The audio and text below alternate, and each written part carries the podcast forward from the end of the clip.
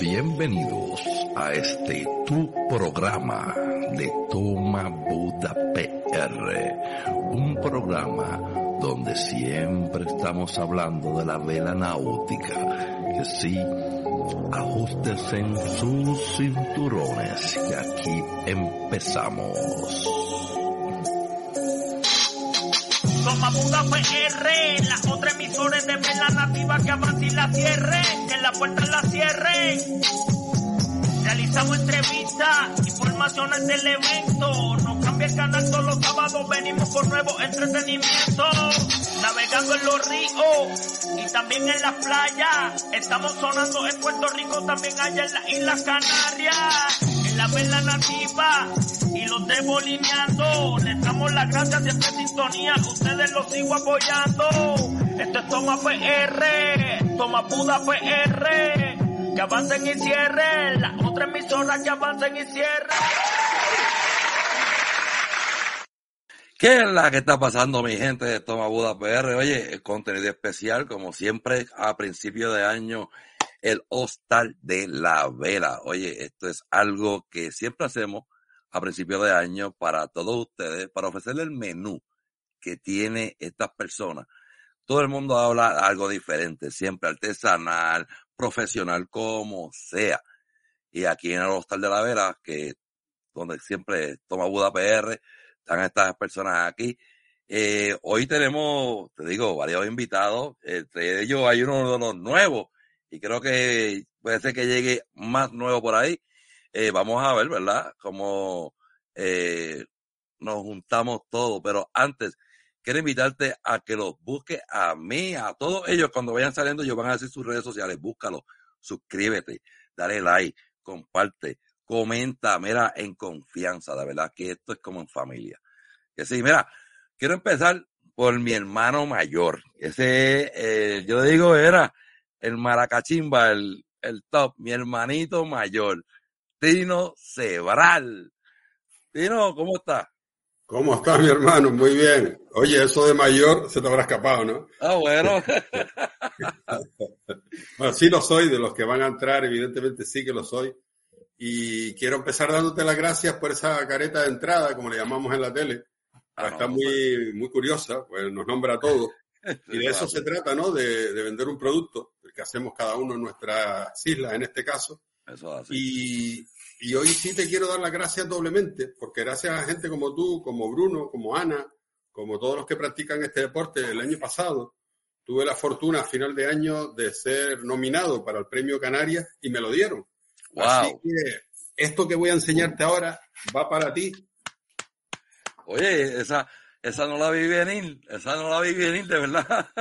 Eso era una sorpresa que te tenía. Así que este Wow, Premio era- Canarias Eso Se lo debo es- a gente como tú y a todos los que siguen, pues bolineando cada, eh, todos estos años que hemos hecho Ver Latina. Ahora ya uno va cumpliendo edad y va intentando que hacerlo de otra manera, pero que seguiremos. Así que quería aprovechar que estamos ahora en directo con muchos países para dar las gracias a mi tierra por haberme propuesto para este premio y que nos lo dieron y agradecido. Eso es así. Tino, cuéntame un poquito de lo que tú haces en tus redes, este, para que todo el mundo tenga una idea de lo que tú, eh, el contenido que tú le, tú le llevas a, a todo público. Pues el contenido es a través de, de emisora de radio y de, y de las redes sociales de Instagram y de Facebook.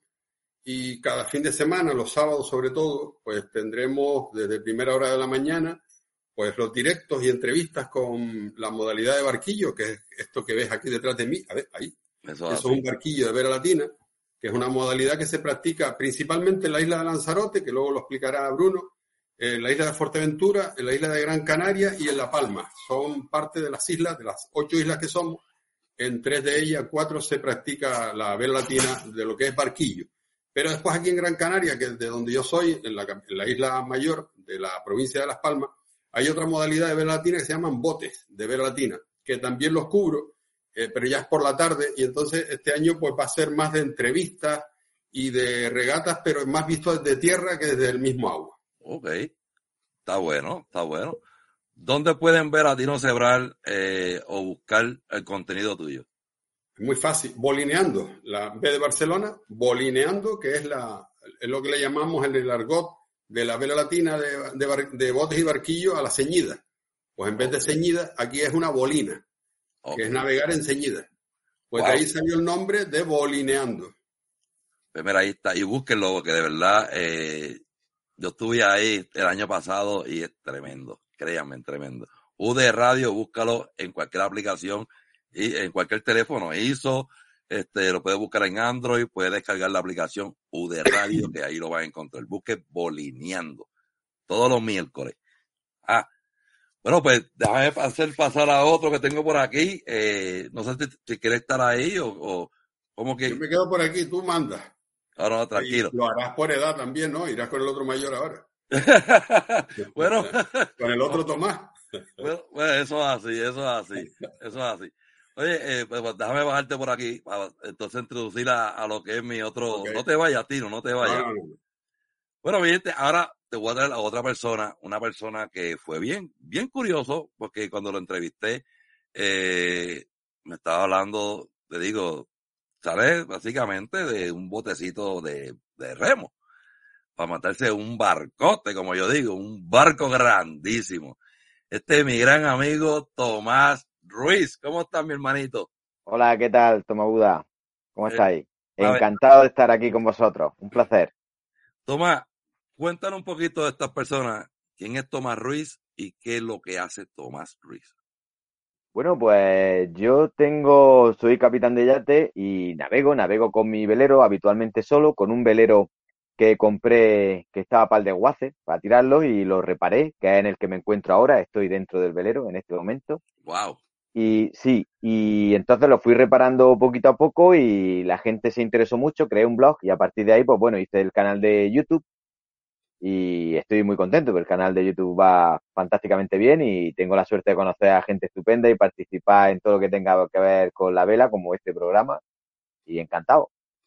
Oh, y tú dices que estás en el velero para, para- parece que estás en un hotel. no, no. Estoy, Estás a ver, diciendo, estoy, estoy en el velero, no sé si se ve.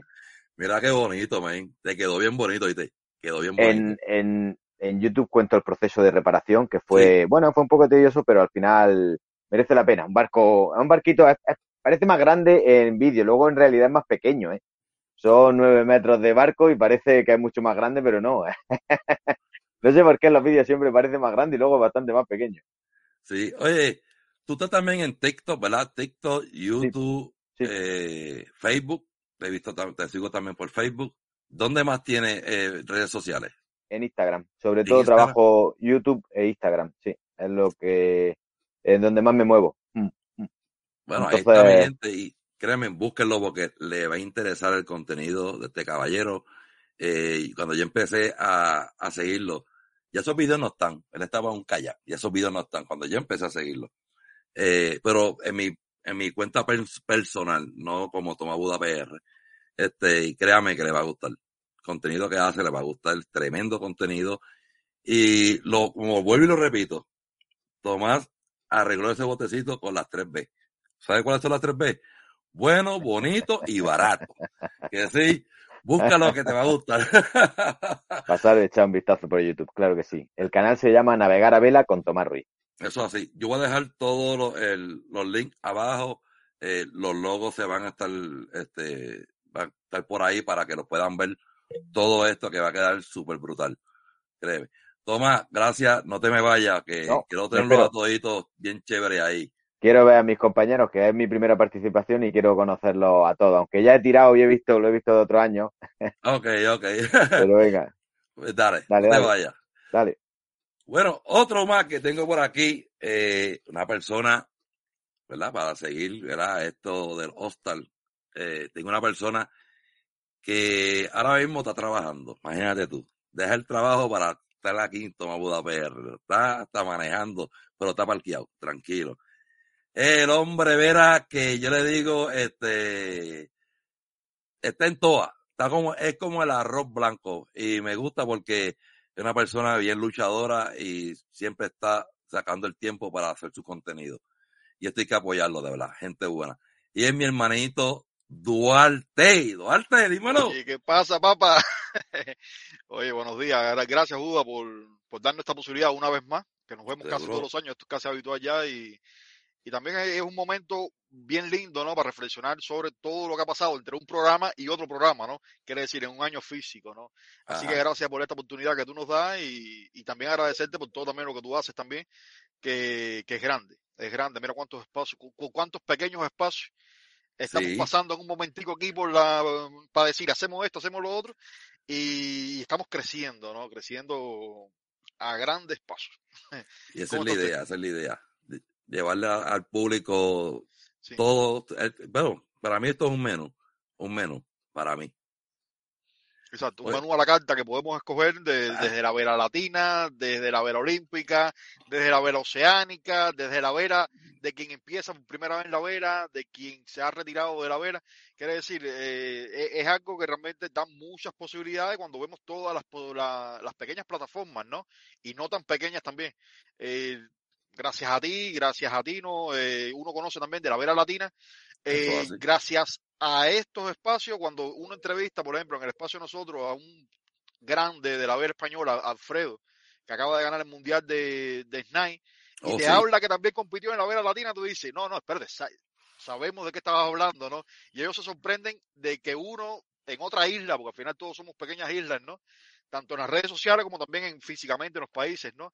Y que ellos sepan que, que, nosotros también conocemos la vera latina, se quedan como que sorprendidos y ¿ustedes conocen la vera latina? ¿Por qué? Ajá, porque nosotros somos seguidores de Tino. Entonces, esta es toda una gran familia que se va creando.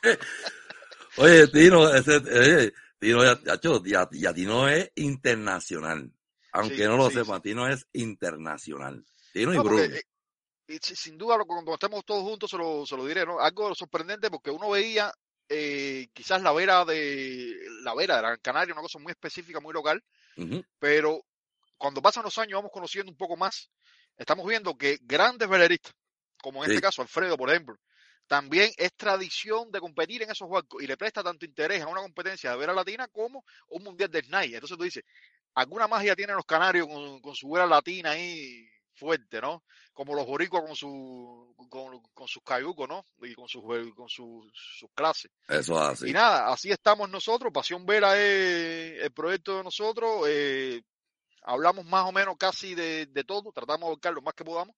Desde un país, Cuba, bueno, no vivimos en Cuba, pero bueno, fundamentalmente con los atletas cubanos, en un deporte que realmente está en extinción, desde hace muchos años, como en la mayoría de, nuestros países de la vela en Latinoamérica, ¿no? Pero bueno, nosotros nos aferramos a que no se lo vamos a dejar extinguir y, y los pequeños, poquitos resultados los convertimos en grandes, ¿no? Y más o menos la, la, la, la forma, ¿no? En que, en que trabajamos en nuestras redes sociales, ir resaltando, dar, instruyendo, que la gente conozca qué es lo que estamos haciendo, no dejar perder la gloria que se ha hecho, porque todos nuestros países tienen tienen grandes atletas de, en, este deporte. Y en eso estamos, en una arista rescatando la historia que puede ser que sea poco, pero por lo menos tenemos algo. Y en un futuro trataremos de que sea mucho más, apoyando los eventos, eh, trayendo nuevas clases en el sentido de información, eh, aunque Cuba y ningún país, casi ningún país, excepto México, tiene una, una participación en una Ocean Race como está ahora, pero bueno, por lo menos lo traemos al público nosotros y la gente van interesándose un poco, o una Copa América y van como que instruyéndose, ¿no? Y quién quita que en un futuro podamos tener un Puerto Rico, un Ocean Race y un Cuba también, un Ocean Race. Ojalá, que Dios te oiga en eso. Podamos ir por la Copa América o podamos ir por la Copa América y retar a los kiwis y traerla para el Caribe. También, ¿por qué? Soñar no cuesta nada. Oye, ya por lo menos estamos en la SSL Gol. Estamos en la SSL, en la final, sí, eh, sí, sí, sí, sí. Cuba, Puerto Rico, eh, este, hay, hay varios este, latinoamericanos ¿sabes? que ya se están dando a conocer esto, este deporte. Y, y estamos convencidos de que, por lo menos como nosotros lo vemos, ¿no? Eh, en algún momento alguien tendrá que dar gracias a estos pequeños espacios nuestros, ¿no? Sí. Porque este, en, vamos a hablar nosotros por la serie de nosotros, Puerto Rico, Dominicana, Cuba, este deporte realmente no es los deportes más divulgados. Somos nosotros que desde nuestra modesta iniciativa, ¿no? Estamos haciendo algo de, masificación, de divulgación. Y si los resultados están llegando, eh, quizás alguien nos diga de aquí a 20 años de que gracias Buda, gracias a estos pequeños espacios que han hecho ustedes, que, que han hecho eso, de que vayamos ganando mil gente por, por año, es algo que se está haciendo. Por lo menos no Sí. dejamos bajar la vela, ¿no? Que es el objetivo. Eso Nada, no robo más tiempo que sé que Oye. hay varios, varios, muchos más ahí de... ¿Dónde te pueden conseguir? Las tus redes sociales Ah, de Duarte. ahí, ahí está abajo, por Pasión Vera, puede aparecer, o por Vela Cubana también. Estamos casi en todos lados que, que podemos. Donde más, eh, donde más tiempo le dedicamos, porque es más fácil realmente, las condiciones nuestras, es Facebook. eh, y es donde más publicamos, pero bueno, las entrevistas están bien seteadas en, en lo que es YouTube, en Facebook. YouTube nos gusta más porque organizamos más el contenido, las entrevistas, más por, por las listas de reproducciones, cosas así. Ok. Pero bueno, estamos realmente por todos lados y que son cientos de tantas No, tranquilo. plataformas, ¿no? Pero bueno, ahí estamos. Ahí. Así Gracias a un montón, Duarte. No te me vayas Dale, por ahí. No te me vayas. estamos aquí abajo. Dale. Bien. Bueno, ahora voy a traer a una persona que estas personas, mira, eh, regatean para todas las personas que tienen condiciones. Este, créeme que esto, esto- cuando yo vi desde el principio, eh, este, este proyecto que él comenzó, cuando lo entrevisté por primera vez, bueno, no voy a hablar mucho de él porque él solito va a decir qué es lo que hay. Este es mi gran amigo Tommy Elton. Tommy, Puerto Deportivo del Paraíso. Dímelo, ¿Cómo papá. hermano? Muchas gracias por este día tradicional encuentro de, de Prestige, el año con buena vibra y viento un largo de todos los es que así. hacemos, dedicamos al tema de la vela. Así que muchas gracias, porque hermano. Y feliz año para todos los que nos están escuchando y para todos los grandes personajes que estamos acá en esta reunión, que es muy bueno. Tommy, Puerto Deportivo. ¿Qué es Puerto Deportivo para que le explique a estas personas a qué se dedica el Puerto Deportivo? Bueno, nosotros estamos ubicados en la ciudad del Paraíso, que queda a 120 kilómetros de la en Chile, en la, de la capital Santiago de Chile.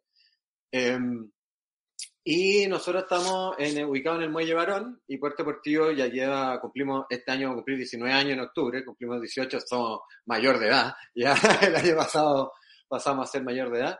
Y nos dedicamos, somos el único centro náutico que tiene acceso público e inclusivo al mar. O sea, cualquier persona puede Ok. ir, arrendar, usar nuestras embarcaciones, cursos. Y lo que hemos estado enfocado desde el 2017 es la vela inclusiva 100%, que con los veleros Hansa, que bueno, también más adelante vamos a, contar en qué, en qué es lo que estoy. Yo vengo llegando, como decías tú, de Cangurolandia. Eh, llegué y me voy ahora a fin de mes, la próxima semana parto de nuevo a Australia, Wow. porque vamos a empezar a fabricar los veleros en Chile, así que eso es otro gran datazo. Y lo que hacemos con los veleros Hansa es que cualquier persona los puede navegar, o sea, las personas con discapacidad, adultos mayores, todo. Tú los ves en el agua navegando y no tienes idea que hay una persona con discapacidad o hay una persona sin discapacidad. Tú ves estos boteci- botecitos de colores y compitiendo en mundiales y todo, y de repente ves que va, vamos nosotros en el muelle pasando con sillas de ruedas vacías y es como que, ¿qué, qué está pasando? Y es porque estamos desembarcando a las personas con discapacidad que están navegando, pero lo importante es que es inclusión, o sea, es en el mar somos todos iguales. O sea, no es Ok. que es para discapacitados y para otras personas, no, no hay categoría en Hansa. O sea, en las competencias se compite en individual o doble, el que va a bordo da lo mismo. No hay senior, joven y todo eso. Así Ok. que estamos de cabeza en eso. eh, estamos, yo el tema de contenido en YouTube y la red que estuvimos durante pandemia muy fuerte y nos fue muy bien. La Sí. verdad que el, el Sí. año pasado también dije, ya, este año sí lo vamos a retomar, pero bueno, temas de retomar el rumbo después de estar anclado un año. Entonces, pero este año sí lo estoy retomando, estoy, voy a empezar, luego voy a mandar a, algunas ideas que estoy, voy a empezar a hacer en YouTube también, como me toca Ok. voy a estar viajando y haciendo cosas, entonces tips y cosas de navegación, tal vez eh, ahí entrevistar amigos de nuevo para retomar un poco, pero ahora no el formato yo navego en casa, sino que recorriendo el mundo, recorriendo los países y ese tipo de cosas. Oh, eso es bueno. Eh, si hay alguna persona que quiera ir hacia, hacia tu local, ¿cómo puede hacerlo para eh, aprender a navegar estos Hansa? Mira, es súper sencillo, síganos en nuestras redes sociales, que son Instagram, Facebook, son las que más usamos, que es Puerto Deportivo Valparaíso. Ahí mandan un mensaje y ahí los contactamos Giovanni, que es el que ve todas las redes sociales, porque yo soy medio viejo, entonces yo no cacho. Pero Giovanni, que es el que se maneja y me reta porque saco las fotos de lado en vez de parado. Entonces, Ah, eh, Giovanni los va, los va, les va a contestar, les va a decir, y ahí se organiza todo. Y estamos en Valparaíso, como les decía, en Chile, en la costa desde Santiago, que es la capital, 120 kilómetros, y las personas de Chile vayan a Valparaíso a recorrer y van a llegar al Muelle Barón y ahí están. Y todos nuestros amigos argentinos que estén de vacaciones, más que meter las patitas en la playa, vayan a mar, sobre todo mis partners mendocinos que vienen y bacán, van así, se meten al agua, pero mojarse las patitas es como, vayan a navegar, métanse a navegar, vayan allá al Muelle Y no necesitan saber navegar para navegarlos tampoco, porque son tan fáciles e involcables que cualquiera, cualquiera los puede navegar. Así que pues es ahí está, busquen Puerto Deportivo del Paraíso. Yo como que ahora voy a dejar los links allá abajo para que ustedes puedan ir directamente a su Instagram y a, YouTube y a todo, cualquier plataforma de ellos. Voy a estar dejando todos los links de todas las plataformas de todos aquí eh, para que cuando quieran seguirlo y, o contactarlos a ellos en confianza, créame que le, le va a encantar, le va a encantar. Y más eso, Hansa, de verdad. Gracias, Tommy. No te me vayas, Tommy. No te me vayas. Bueno, ahora tengo uno, bueno, que este sí, yo digo que este es parte de mi familia, de verdad. ¿Por qué es parte de mi familia? Porque eh, él hace esto en familia.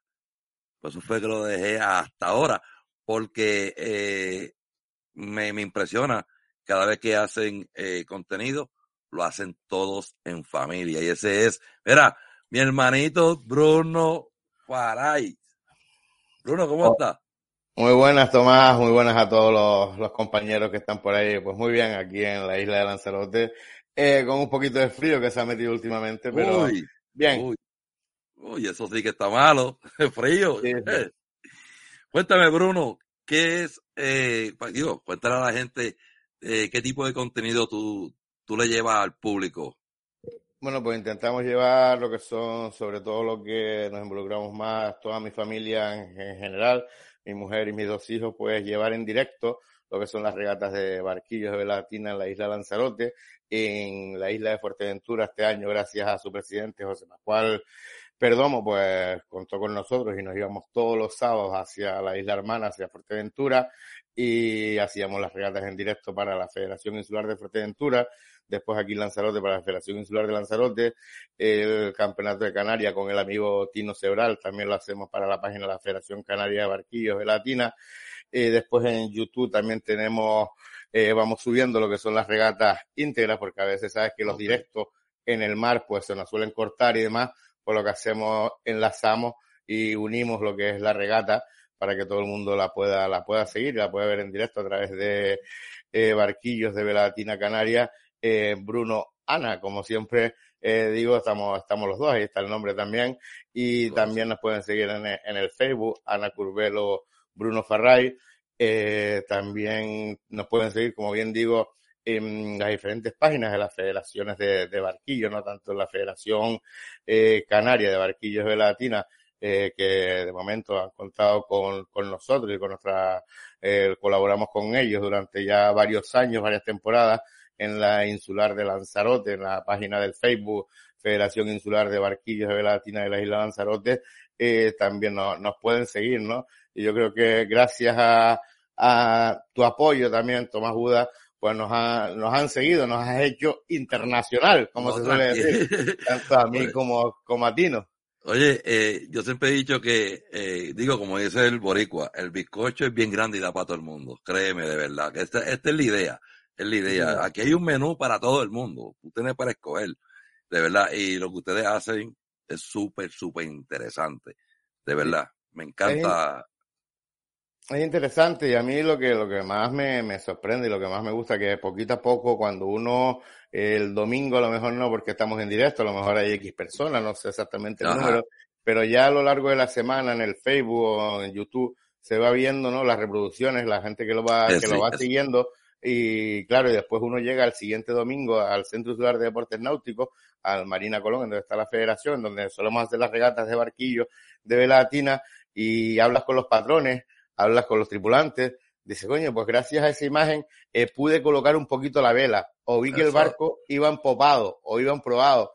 Gracias a, las imágenes, también pues ellos también pues suelen ver toda la regata completa, ¿no? Y como decía, sí señor, y como decía uno de los compañeros, eh, Alfredo González, actual campeón del mundo de la clase Night, el otro día, por decirlo así, con Cristian Sánchez. Eh, Cristian Sánchez es el segundo patrón, bueno, la última regata de liga fue el patrón del Tritón Clínica Veterinarias Bari. Alfredo González eh, cada vez que está aquí en Lanzarote navega en barquillo, por eso conoce la vela latina. Okay. Eh, Negrín, Aureliano Negrín, regatista también internacional de la isla de Lanzarote, Raico Tavares, eh, hay muchísimos, hay muchísimos que cada vez que llegan a nuestra isla, cada vez que vienen a Lanzarote, a lo mejor de vacaciones, porque ya prácticamente tanto Raico como Aureliano Negrín pues se dedican profesionalmente o semiprofesionalmente a esto, pues cada vez que llegan eh, intentan navegar en nuestro deporte, en la vela latina, y eso quiere decir que, que algo llama, ¿no? Lo que son los Sí. barquillos de vela latina. Eso es así. Eso es verdad. Y eso es bueno. Eso es bueno porque eh, de verdad ligera un barquillo. O sea, es súper distinto. Y para ellos es como un reto. Porque como Sí, sí. yo he visto los barquillos, a la empopa no es fácil. Cuando te van a la po- en popa y no es fácil mantener ese barquillo de, quieto. Porque mira que se pone bien celoso. Se Sí, pone eh, celoso. El rumbo, el rumbo más complicado es la empopada, ¿no? Sí. Cuando vamos a favor del viento, Sí. el rumbo mucho más complicado de, de llevarlo. Eh, después he hablado con Leonardo Armas, más conocido como Nete, eh, de los últimos seis campeonatos de Canarias, eh, de vela latina, ha sido campeón de Canarias en cinco de ellos. Y hablo con él, y él también se dedica a lo que es a la vela ligera, al J80, al crucero, etcétera, etcétera. Qué y bueno. me dice que es súper, totalmente diferente a un Snipe, a un 420, a un 470, Ujú. que no tiene nada que ver el barquillo de vela latina. Por eso ahí vemos a veces los resultados, ¿no? Porque muchas veces hablamos aquí en Lanzarote, oh, cuidado, que el patrón de este barquillo va a ser fulanito, para no nombrar a nadie, ¿no? Va a ser fulanito, cuidado, ¿tá? Y lo que siempre se habla, vamos a esperar a que se pongan popa a ver si llega la baliza. Es lo que siempre, siempre se comenta eso y se habla mucho. Pero, qué bueno. Pero es como te digo, eso es un reto, es un reto. Créeme que es un reto. Bruno, gracias, no te me vayas. Ya te diste, ¿verdad? Pues no te pueden seguir. Yo como que voy a dar todos esos links allá abajo. Eh, yo sé que todo el mundo va, yo sé que van a haber muchas más personas que van a estar interesados en ver esta regata. De verdad que sí. No te vayas, Bruno. Bueno, aquí tengo a una persona que es nueva, mi gente, nuevecito, nuevecito en esto. Eh, eh, creo que tiene un programa nuevo que le llaman Sotavento. Sotavento, eh, un- una persona que he visto algunos de los programas y bien interesante, es bien interesante porque, como yo digo, lo habla en arroz y habichuela. Eh, aquí está Machín, Machín, ¿cómo está mi hermanito? Gracias, Buda. Gracias. Gracias. No es, mira, ni soy nuevo. Bueno, para mí, para mí, aquí, para aquí es nuevo, es nuevo aquí, aquí. Mira mira. Ni soy nuevo. Y mira, macho, ni el programa es nuevo. Lo que pasa es que el proyecto de, de el proyecto de inicio, Ok. eh, que lo acabaste de, de- de tocar con la mano, que es nuestro hermano eh, Duarte, Bueno, Robertico, de una idea, de una, salió de una tormenta de ideas, salió tratando de organizar la vela cubana de alguna forma, es decir, las ideas de la vela cubana de alguna forma, en el cual yo desde el principio, como siempre le he seguido, como siempre he sido un gran fanático de la vela, eh, me entusiasmé y ellos al tiempo me llamaron a su equipo. Y, y, y Duarte tratando de dar un salto en la calidad de, de los programas y, y de organizar mejor el proyecto, me dijo, Machín, vamos a crear una, como una sección de historia y que se concentre, entre muchas cosas, en el Snipe, que es mi, mi barco preferido y el barco preferido del pueblo donde nací. Y el barco de los mejores resultados de la historia de la vela en Cuba, excepto una medalla de plata en, en Juegos Olímpicos en el 48 en Inglaterra, Wow. en, en la clase en la clase Star, que de eso se habla muy poco. Sí, oye, eso sí, ahí tienes mucha razón. La clase esta es una clase que básicamente también la sacaron de lo, del olímpico. Ya no está participando olímpicamente. No, no entiendo el por qué. Dicen otros por ahí porque eh, mientras más difícil sea, entonces es olímpico, pero ya el, el stand ya no lo es tan difícil. Pero estos botes son bien hermosos. Y otras clases de barcos que es increíble que, que lo hayan eliminado del olimpismo. Sí, Ya Sí. la televisión ha llegado a que uno disfrute la vela. Ahora, no todo el mundo sabe de vela. No todo el mundo sabe lo que está viendo. Es difícil. ajá, En esto, eh, todas estas, todos estos grupos, grupitos que somos nosotros, tratamos de contribuir a, a- a- a meterle un bichito Ah, y poco a poco explicar y, y- y incrementar clases que nadie ve. Yo por lo menos cuando llegué fuera de Cuba me quedé, me quedé de- muy asombrado de clases de bote que yo no, y de botes de gran porte que yo nunca había visto. En Cuba, en Cuba la vela, desgraciadamente, Buda, eh, está muy extinguida, muy extinguida. Ya es un reducido de grupo de, de- de pequeños pueblos o provincias que navegan en un campeonato nacional muy reducido y entonces siguen con el laboratorio, hacer un equipo nacional para tratar de con esas poquita gente, con el mejorcito de los, de los medios que tengan, salir a hacer algo internacionalmente. Se perdió la, se perdió la masividad, se perdió la familiaridad. Yo defiendo la vela desde un pueblo que, como- tú me conociste en un programa al principio, que todo el mundo navega, el que no navega vive para navegar, para poder pescar, para poder trasladarse, para poder vivir. Eh, yo, yo uso mucho el término envidia. Yo, yo envidio cuando veo a mi compañera, mi compañero o mi compañera eh, estar en, un, en una regata y yo decir, no puedo estar, qué lástima no poder estar. Pero Puerto Rico, eso que tú haces, de que en diferentes localidades hay, hay, hay, hay navegación todos los fines de Sí. semana. Todos los fines de semana. Todos los fines de semana, esa, esa, esa, esa, esa carpintería de Rivera. Ay, Dios mío, Dios mío, ese era mi pueblo, si tú ves eso, hijo. Mi pueblo está a punto de desaparecer contra el mal y, lo, y ya no nos queda nada. De la tradición de la vela no nos queda nada, de aquellos astilleros, de aquellos astilleros hasta fuera del litoral, en los callos, porque había, el litoral no tiene calado, y eran grandes veleros que habían que arreglar fuera. Ajá. Y, y en un puerto marítimo que tenía mi pueblo, de- de- era la capacidad de almacenaje más grande de Cuba en el interior del país, y se hacía a vela. Ah, De los buques mercantes se bajaba la mercancía a los veleros, a los chalanes a vela, y se venía en popa de afuera para, el- para, el, para el puerto a descargar. Entonces eran unas regatas. Imagínate tú, ver entrar por la tarde noche todos aquellos veleros en empopa a ver quién llegaba primero para bajar ese y todo eso se ha perdido, igual que la vela deportiva. Mi pueblo hizo así después, después de los años 60, 70, mi pueblo se convirtió en un en el número uno en Cuba de la vela. Y de. Sí, este, creo que allá hubo una participación para, creo para los 80 y algo, eh, clases Snipe, a mí 470, 470, eh, uno panamericano creo que era, eh, En el 82, en el 82 se, se hicieron los Juegos Centroamericanos en La Habana. centroamericano, Y en el eh, 91 y en el 91 los Juegos Panamericanos.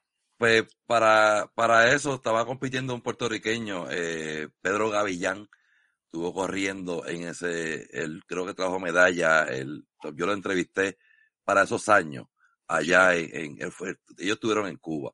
Y créeme, yo digo, diante de Cuba, ¿por qué si somos una isla rodeada de agua? No, de eso no vamos a hablar porque vamos a caer en Sí, otra- sí, yo sé, yo, yo, yo, yo te- Ahora, te, Pero- quiero hablar, te quiero hablar de Sotavento. ¿Y Sí. Sotavento?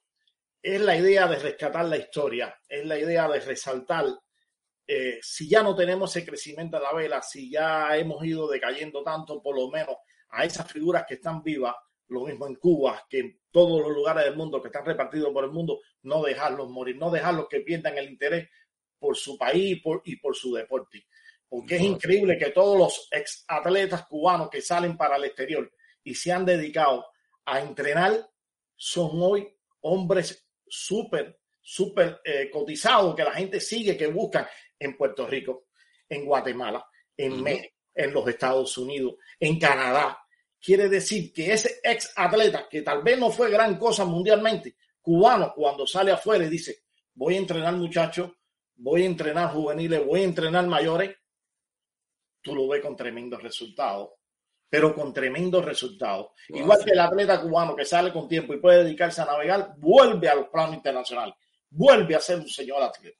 Qué bueno. Entonces, Sotavento eh, trata de que ese éxodo de, de atletas de Cuba, de, de fanáticos de Cuba, no pierdan el interés por la vela. oye, Ni Cuba yo- pierde el interés por la vela.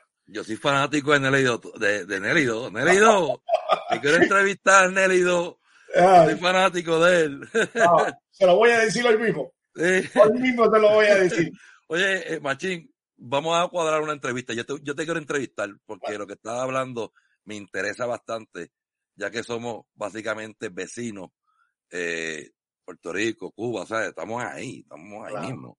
Este, pero podemos hablar un poquito de todo eso, de verdad.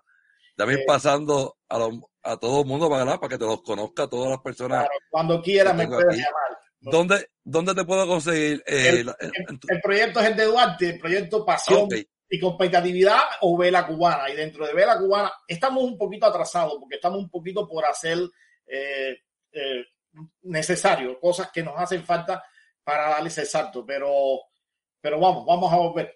Pues mira, Vamos pas- voy a pasar a todos los muchachos para que pueda ir conociéndolos a todos. Eh, aquí tienes Bru- Bruno desde las eh, Lanzarote, Canarias, Sí, ya lo eh, Tino Aquí. Cebral, Tomás Elton de Chile, también lo vi.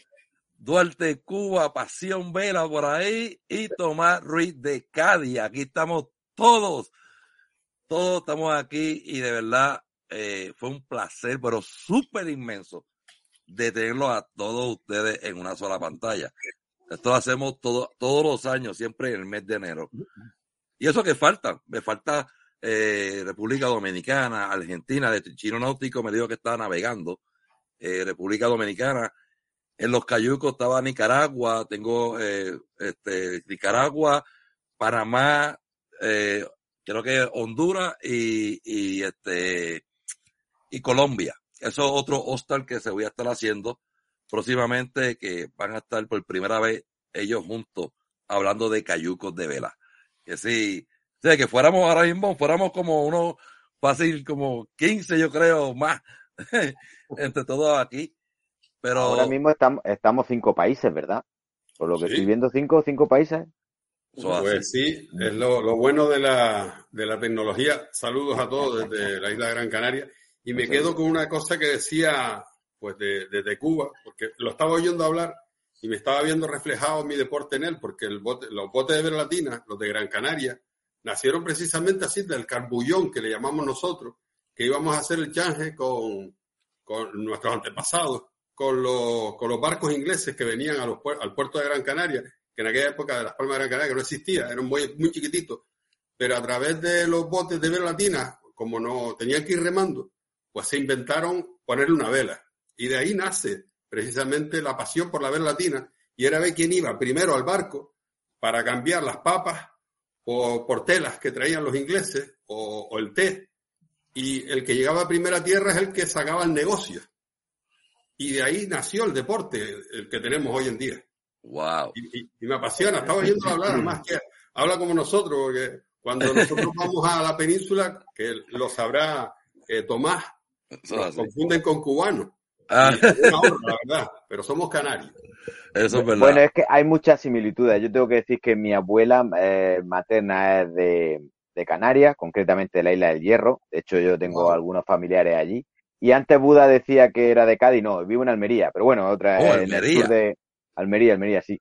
Y, y ahí estoy. Y tengo que decir que gracias a Buda, a- hablaba esto de que la vela latina se está, está en un buen momento y yo creo que está en un momento de auge porque a raíz de conocer a Buda me interesé un poco por la vela latina y resulta que eh, un suscriptor de mi canal vio la entrevista y hace poquito Buda me escribió un correo electrónico invitándome a participar de, bueno, como navegante invitado en vela latina en Murcia, en el Mar Menor en España. O sea que no solamente está, yo pensaba que era algo más característico de Canarias y de, de, bueno, de Puerto Rico, de Cuba, pero no, en la península al parecer también hay, hay bastante vela latina y, y bueno, es, es bastante interesante este tema. Es Sí. una- son modalidades diferentes. Ah. Y si te metes, si te metes, entras en la página de Bruno y verás una modalidad que son barquillos. Entras en Ajá. Bolineando y verás que somos botes. Sí, son tenemos eh, la vela con respecto al casco no tiene nada que ver. Te quedas alucinado. Y Pues si lo voy a estudiar, lo voy a estudiar porque me interesa el tema. Sí. Creo que es muy Pues- interesante. te va a gustar mucho y después si te vas a Chile y, y miras a los Hansa, que también los tenemos por aquí, es vela adaptada, que te aconsejo que te montes en uno de ellos porque es alucinante cómo se puede navegar solo con las manos. No necesitas los pies. Cualquiera puede navegar. Eso es verdad. Sí. Eso es verdad. Si Dios quiere y tengo la oportunidad, probaré todo. Si Dios quiere, probaré todo. Una de las gracias también, lo, lo entretenido de, como, eh, como decía Tino también, de, de los Hansa. Yo soy así, Hansa lo tengo tatuado y toda la cosa. No, no literal, porque es como si fuese. Eh, es que como son barquitos, tienen 3 metros 3 de eslora, los que más se usan, que se llaman los 303. Entonces son unos barquitos muy pequeños. Son un schooner al final, porque tiene el mástil de proa, el más chico, eh, tiene dos mástiles. Tiene foque Sí. mayor, es un schooner, el más chico del mundo. Y como son tan chiquitos, son tan pequeños, la sensación de es como andar en un karting que vas a 60 kilómetros por hora y piensas que vas como a 200 acá en el Hansa es lo mismo vas a El 6, agua, 7 el agua la llevas aquí, vas sentado y el agua la tienes aquí. Es maravilloso. te vas a 20 nudos y vas a 10 Bien, bien, bien, muy bien. esa es la cosa y por eso lo- bueno y eso no sé si puedo robarme unos minutitos para contarle a los demás Seguro. eh, que yo ahora vuelvo a, vamos a empezar a fabricar, ya estoy, llevo hace años tratando de hacerlo, pero fui a Australia el año pasado y esto lo estamos haciendo de, de la mano con Hansa y vamos a empezar a fabricar los Hansa acá en Chile, pero que este año lo concretemos, de hecho voy a hacer, a terminar molde y, y las matrices y fabricar los primeros allá, así que vamos a empezar a fabricar los Hansa acá en Chile, para Chile y, y Latinoamérica, eh, a partir, espero que a partir del segundo semestre de este año. ¿Y por qué? Porque la, la idea es tener, para poder tenerlos para acá, que sean, además que como Chile tiene tratado de libre comercio con todo el planeta latinoamericano, entonces los veleros por temas de impuestos y todo deben salir mucho más baratos para generar la vela inclusiva en todo el resto de Latinoamérica. Así que ese es el plan inédito que les quiero dar y esperemos que hacerlo durante este semestre. Pues, si yo me voy ahora en febrero, o sea, la próxima semana, perdón. Me voy de nuevo a Australia así por dos meses y medio. O sea, que te das para allá, básicamente. Claro, pero voy, voy y vuelvo. Voy- Ok, voy- ok, ok. Lo que pasa es que tengo que hacerlo. El, el, el mandato de, de Hansa es que no es que sea el supervisor de un, un equipo que haga los botes. Tengo que, tengo que hacerlo yo personalmente, saber hacerlo. Pues. O sea, yo la, Ok, la vez pasada ya ok. fabriqué un casco y fabriqué una matriz y ahora tengo que terminar de fabricar los botes y hacer los primeros y a ver cómo me queda. Porque pues eso lo hago allá primero y tratar de romperlo, que esa es la, la prueba de fuego que tenemos que hacer allá también. Procura que Sí. flote primero. Exacto. Oye, pues, para, ese, es para, el plan, ese es el plan. van a tener que hacer un Hansa para los gorditos como nosotros, ¿verdad? Para, para, para que nos aguante también. Oye, son todos 200 kilos. Le pusimos una placa que está 120 pesos para poner el número, pero navegado gorditos de verdad, verdad, y navegamos. Vamos a andar un poco sentado nomás. Pero, Ah, está bien, está bien, no hay problema, no hay problema con eso.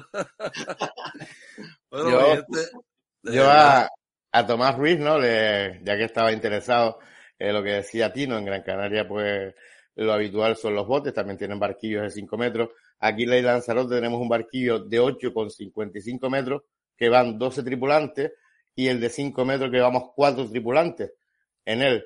Y son iguales, uno de 8,55, otro de 5 metros, eh, iguales, pero a la vez muy, pero que muy diferentes. El barquillo de 8,55 metros es súper duro, hay que hacer muchísima banda, los sacos de lastre pesan el doble que el de 5 metros, los sacos de lastre nos referimos a unos sacos que llevamos llenos de arena o de grava, de piedra, para cambiarlo de lado a lado, y todo es súper para que te metas si lo quieres ver, y la velocidad, Tino lo pudo ver en unas regatas que vino este año para Lanzarote, la velocidad que cogen los barquillos de 8,55 metros, que también la diferencia que tenemos con los botes es que podemos navegar en los tres rumbos, podemos navegar en ceñida, en bolina, podemos navegar en pope, podemos navegar en largo.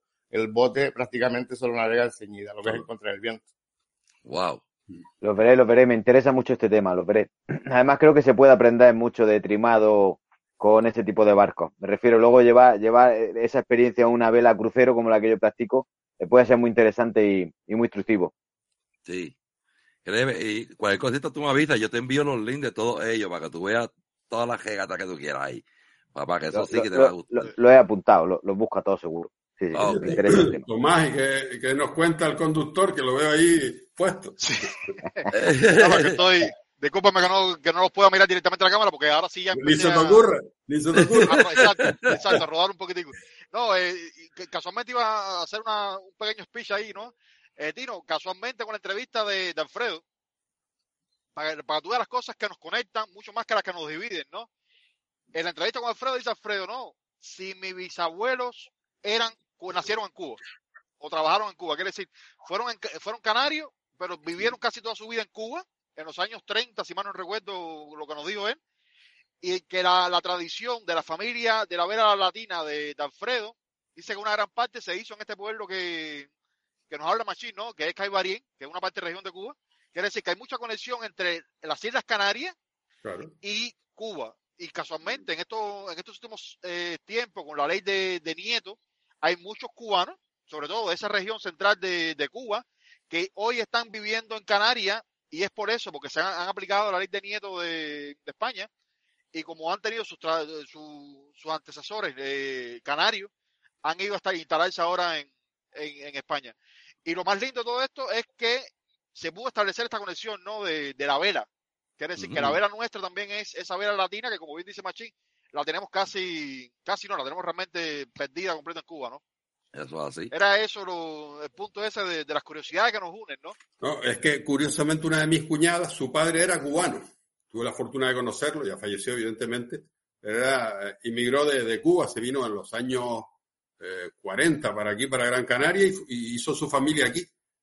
Pero Wow. eh, ella la ves y es, eh, es morena, no es negra, pero le llamamos la negra en casa porque es muy, muy morena y es de descendencia cubana. Wow. Mm. Oye, y, y, y no te vayas muy lejos. Puerto Rico, si yo, yo he buscado información, Puerto Rico tenía botes de vela latina. O sea, era eh, el, esta vela que lo hace de vela latina, que, que es como un foque para nosotros. Eh, el ferry de Puerto Rico era así para, para el 1800 algo.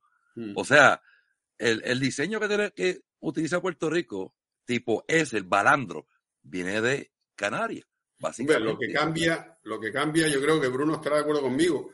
Lo que cambia son los cascos, porque lo que es el triángulo de la vela, lo, lo tenemos aquí detrás, a ver, aquí detrás, detrás de mí, que es el barquillo que habla, que habla Bruno.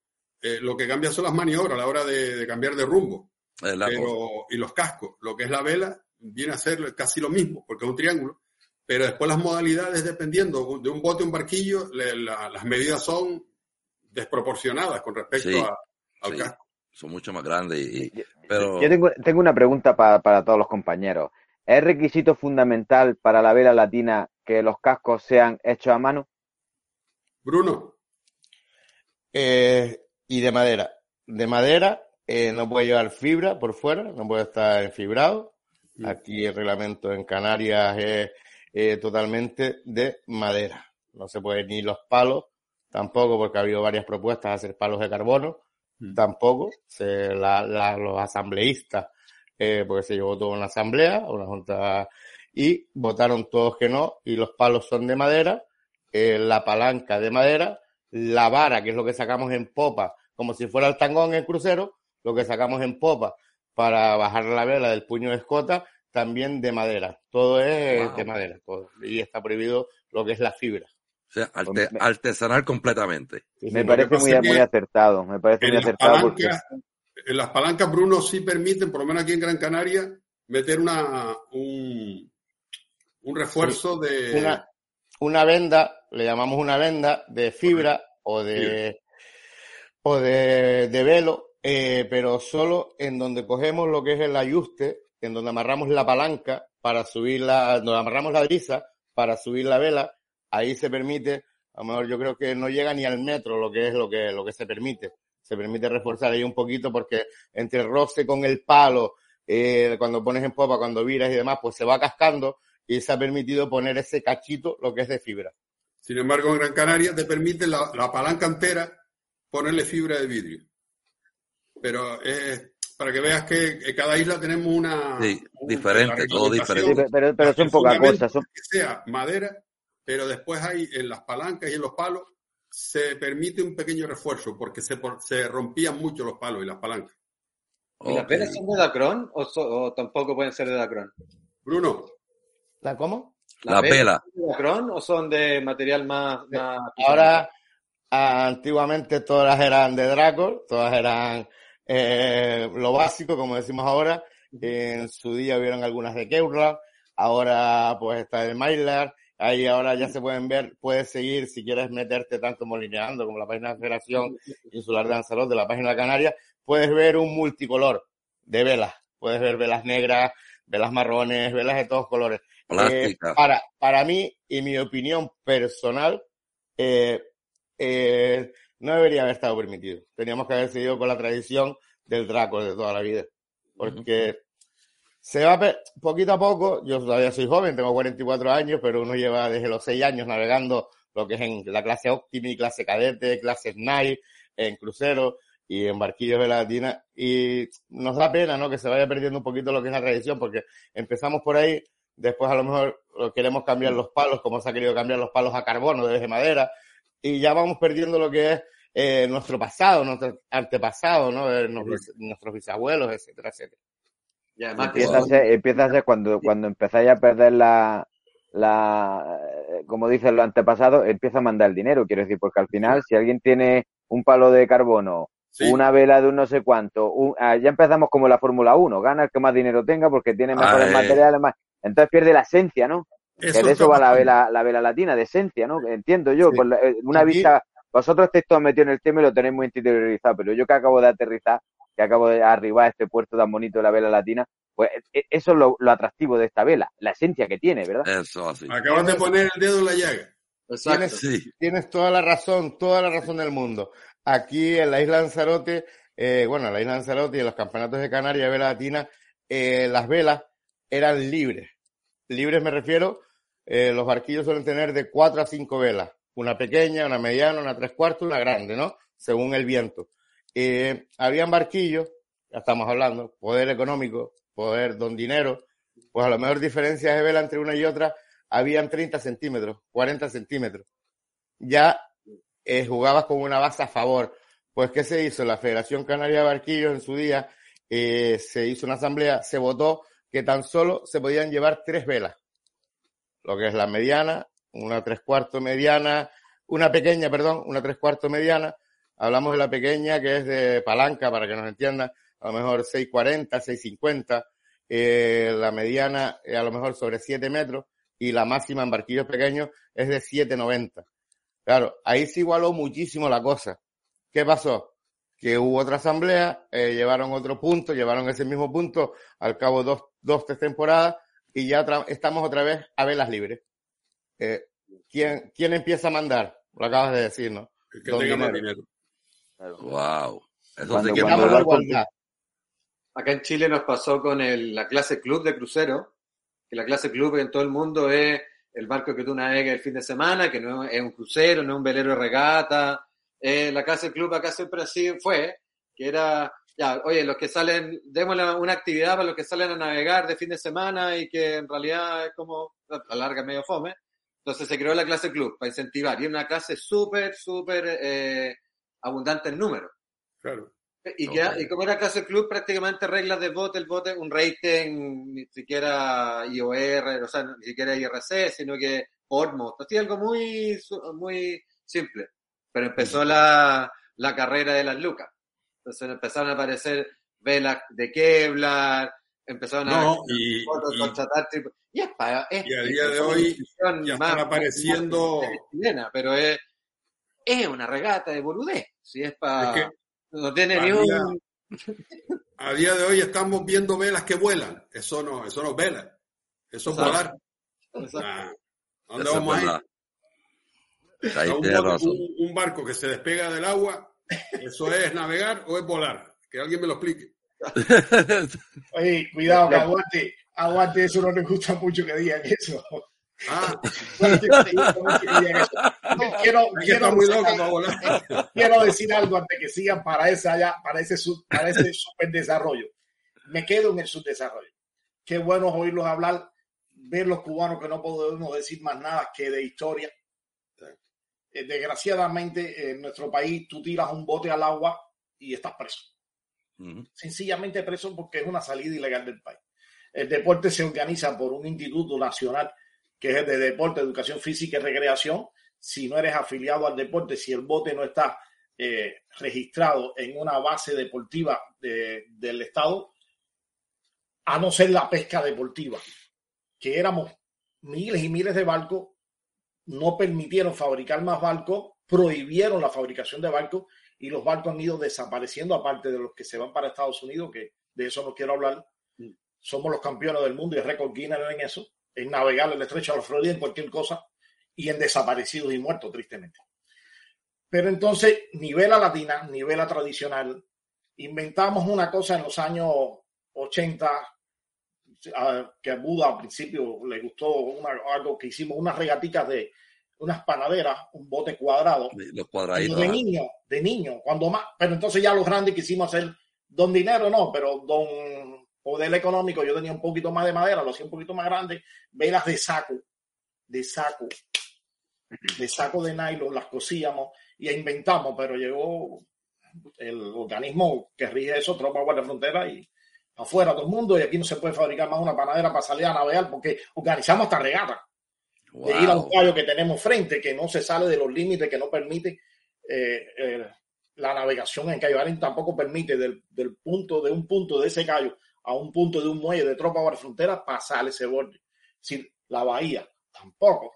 Y entonces, desgraciadamente, yo y Duarte estamos oyéndolo nuestro proyecto es diferente, nuestro proyecto es rescatar la historia y no dejar morir la vela en Cuba, ni a ningún velero que ande por cualquier lugar de Cuba o del mundo, pero ya no puedo hablar de eso.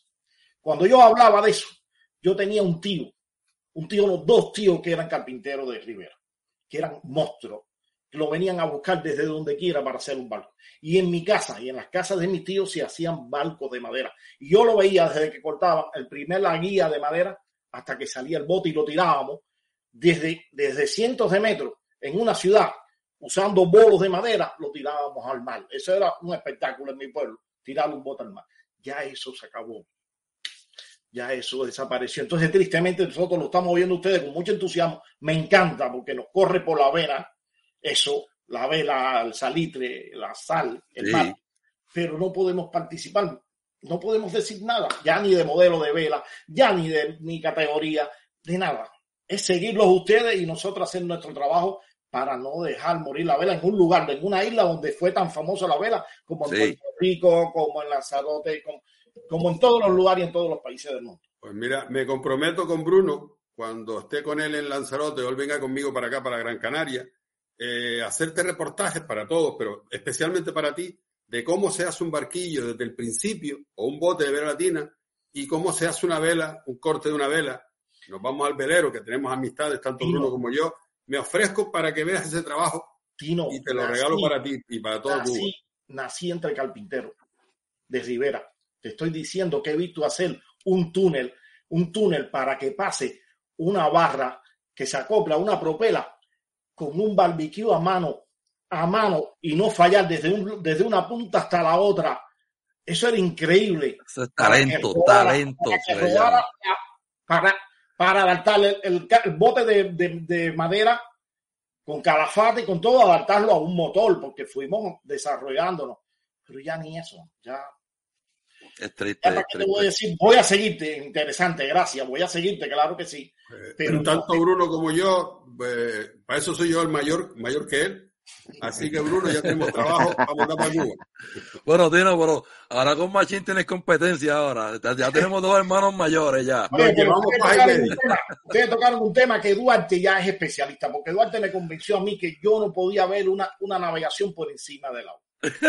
Duarte poco a poco, y bueno, y con Martillo también, porque yo soy un poco viejo y bruto, me, Duarte defiende ese tipo de vela y Duarte hace muchas publicaciones y nos enseña ¿Por qué ese tipo de vela? La evolución, se le llama evolución ahora. Yo, prefiero más, está, es como el submarinismo. Yo te espero arriba con un cubata. ese, es mi, trago preferido. No, tirar reno, yo llevo pescadores submarinos, me quedo en el barco esperando y, y, una piedra y una piedra de hierro. Así A Bruno no, Bruno no, que se los toma todos. Es como, como todo, ¿no? Los barcos estos, ¿no? Ahora que está hablando, ¿no? Los barcos que salen fuera del agua y demás. Es como solemos decir que las nuevas tecnologías, las cosas van cambiando, va evolucionando. Nos puede gustar más o menos, pero eh, todo ha evolucionado. Por eso estamos aquí eh, nosotros siete, ¿no? Si no, era imposible que estuviéramos también. Eso es así. Eso es verdad. a mí personalmente no, no me gusta, me perdí mucho interés en la regata a nivel eh, mundial cuando empezaron a aparecer los foils, justamente por eso, porque como van fuera del agua, a mí que soy un velerista de crucero, que me gusta con la mano sacarla por la borda y estar metiéndola en el agua, me parecía que ya es demasiado técnico. Y, y al final siempre pasa con lo mismo que con, con las motos, con la, eh, lo bonito es que todos tengan las mismas oportunidades. Y para eso Ajá. necesitamos vehículos que sean iguales. Barcos, bots, si no, eh, empiezan a cambiar las cosas. Yo, eh, este barco, concretamente, este modelo donde yo me encuentro ahora, el Contessa 32, lo siguen fabricando, pero empezaron en el 74. Tiene una regata en Inglaterra a nivel nacional donde participan todos estos modelos y son todos exactamente iguales. Son las fibras hechas a mano, son de fibra, no son de madera, claro. Pero lo interesante de esa regata, que la siguen teniendo después de tantas décadas, es porque los barcos son todos iguales. Son todos iguales. No se permiten eh, mástiles de, ¿qué? de carbono ni de materiales raros y el de aluminio de toda la vida. Y las velas sí, ahí no entro porque no estoy seguro de si se permiten diferentes tipos de materiales. Pero en lo demás, los barcos son exactamente iguales. Al final gana un poco la maestría del equipo y no la cartera del armador, ¿no? Entonces, eh, eso, eso es interesante. Por eso, cada vez que las tecnologías avanzan y, y habláis de, de que es cierto de que no podemos oponernos a eso y gracias a eso nos juntamos en otro sitio, otro montón de gente, pero, pero ahí manda mucho el dinero y, y deja de ser interesante. Al final, eh, como decimos aquí, ¿quién la tiene más grande? La cartera, la cartera, la cuenta del barco. Con lo bueno que es navegar. Con Duarte, lo bueno que es dímelo que está navegar. por explotar, Duarte. Duarte está por explotar. Dímelo, Duarte. Sí. No, yo, yo creo que la, la, la, la competencia, ¿no? En el sentido de los barcos, estos voladores, vamos a llamarlo así para, para clasificarlo, y los barcos clásicos, que serían como dos diferentes, ¿no? Yo creo que hay que defender las dos direcciones. La tecnología, sin duda hay que defenderla, como también hay que defender el no dejar perder esos oficios, porque no vamos a tener nunca eh, barcos extremadamente desarrollados como los que tenemos ahora, que son están ya técnicamente volando, si no tenemos el conocimiento de estos carpinteros de Rivera que están en extinción también en cualquier parte del mundo. Quiere decir, es como si fueran dos líneas completas de, de en el mismo deporte, dos especialidades diferentes, ¿no? La modernidad contra no lo clásico ni lo antiguo, sino contra lo, lo básico, los fundamentos de, de cómo se construye un barco, porque al final los principios de la, de, la, de la vela, que son los principios de la física, ¿no? Son uno. Y eso realmente lo tiene en la mano el, artesano. El artesano que aprende a construir un barco de, de- de madera y puede ser capaz de transformarlo a un barco un poco más, más tecnológico, ¿no? El ejemplo más lindo que nosotros nos hemos encontrado en estos años, y vuelvo, creo que sin duda tengo que, tiene que enviarle esto para que, porque he hablado de él varias veces, que me sorprendió muchísimo, es Alfredo. Alfredo que viene a ganar el campeonato mundial de, de Snide, hay algo que él so- eh, tocó y, y a nosotros fue muy, re- muy novedoso. Él gana el campeonato mundial de Snide con un Snide que construyeron ellos ahí en, en Canarias, en Lanzarote. Un Wow. que fue él quien participó en la elaboración de, en la construcción de ese Snide, quien le hizo modificaciones que están en estudio ahora y nadie tiene duda de que esa Snide en estos momentos es la que más eh, la, la la- la que acaba de ganar. Te podrás imaginar en el punto de vista promocional cuántas ganas tiene o cuántas ganancias tiene ya de ya, ¿no? Y Alfredo, una de las cosas que él dice, que él nació en la cuna de carpinteros de Rivera, que él compite en Vera Latina. Quiere decir, ahí está la unión entre lo clásico y lo moderno. Y es alguien que ama navegar en Vera Latina, pero la misma vez es fanático también del foil. Quiere decir que yo creo que esa debería ser la generación mode- próxima nuestra, ¿no? Esa juventud que son capaces de apreciar lo artesanal, lo clásico, pero también están motivados por la velocidad, por el salto de la adrenalina que provoca todas estas cosas que vienen con, con el foil, ¿no? Es un buen ejemplo para, para ver los dos mundos de que no están muy diferentes. Al final es quizás, eh, estamos hablando de lo mismo, de las mismas pasiones, y que ganamos todo. Gana lo artesanal por tratar de defender de que no se pierda esa, esos trabajos manuales, pero también gana el desarrollo y la tecnología que estamos nosotros habituados a ver, ¿no? Que somos capaces de seguir en tiempo real un Ocean Race o una Vende Globe por todos los lugares que años atrás era imposible realmente seguir una regata de esta a nivel oceánico, ¿no? Era ese el, el puntico, ¿no? De, y mi saludo realmente a Alfredo, que sé- estoy seguro que, que va a seguir este espacio. Lo he mencionado Oye. cuatro o cinco veces. Ya está convenciéndolo a él para que, para que haga el primer snipe con, con Foy, oíste, ya, ya, ya, ya, lo está, ya lo está convenciendo, ya. No, que yo veo que nadie así, no, no, creo, no creo, no, no, creo que... No, no, no, no, lo, lo, lo, clásico debe mantenerse clásico, respetarlo, defenderlo, y las otras cosas nuevas no tienen por qué eh, convertir demasiadas mejorías, ¿no? Eh, de, demasiadas modificaciones a lo que sabemos que funciona y lo que sabemos que tiene un público, ¿no? Quiere decir, la creatividad es como el arte, ¿no? Debe, debe ser crear cosas nuevas, no tener un límite en modificar lo que ya tenemos, que todavía es valioso y, y bello, ¿no? Yo lo que voy, si voy ahondando en lo que dices tú también, es que eh, junto con lo clásico, para mí los veleros, como ejemplo como los Hansa, la vela latina y todo este tipo de veleros que, que tienen un sentimiento detrás, porque tienen, todos los veleros tienen un, tienen un aura, tienen una cosa, todos los que hemos tenido veleros, y con acto seguro conversas con tu bote porque ah, uno le hace cariño, y la gente que no entiende dice, este está loco, pero es así. Y lo que yo veo, y cuál es mi, pasión y lo que estamos haciendo acá en Chile, que eh, cuesta, pero esa es la misión, es masificar la vela. Ok. Eso, es lo que queremos hacer. Entonces, al es masificar la vela, que toda la gente pueda navegar, que más gente se meta al agua y que más, y, y comparte. Yo veo las regatas de 6GP y todo, me alucinan los foil y todo eso.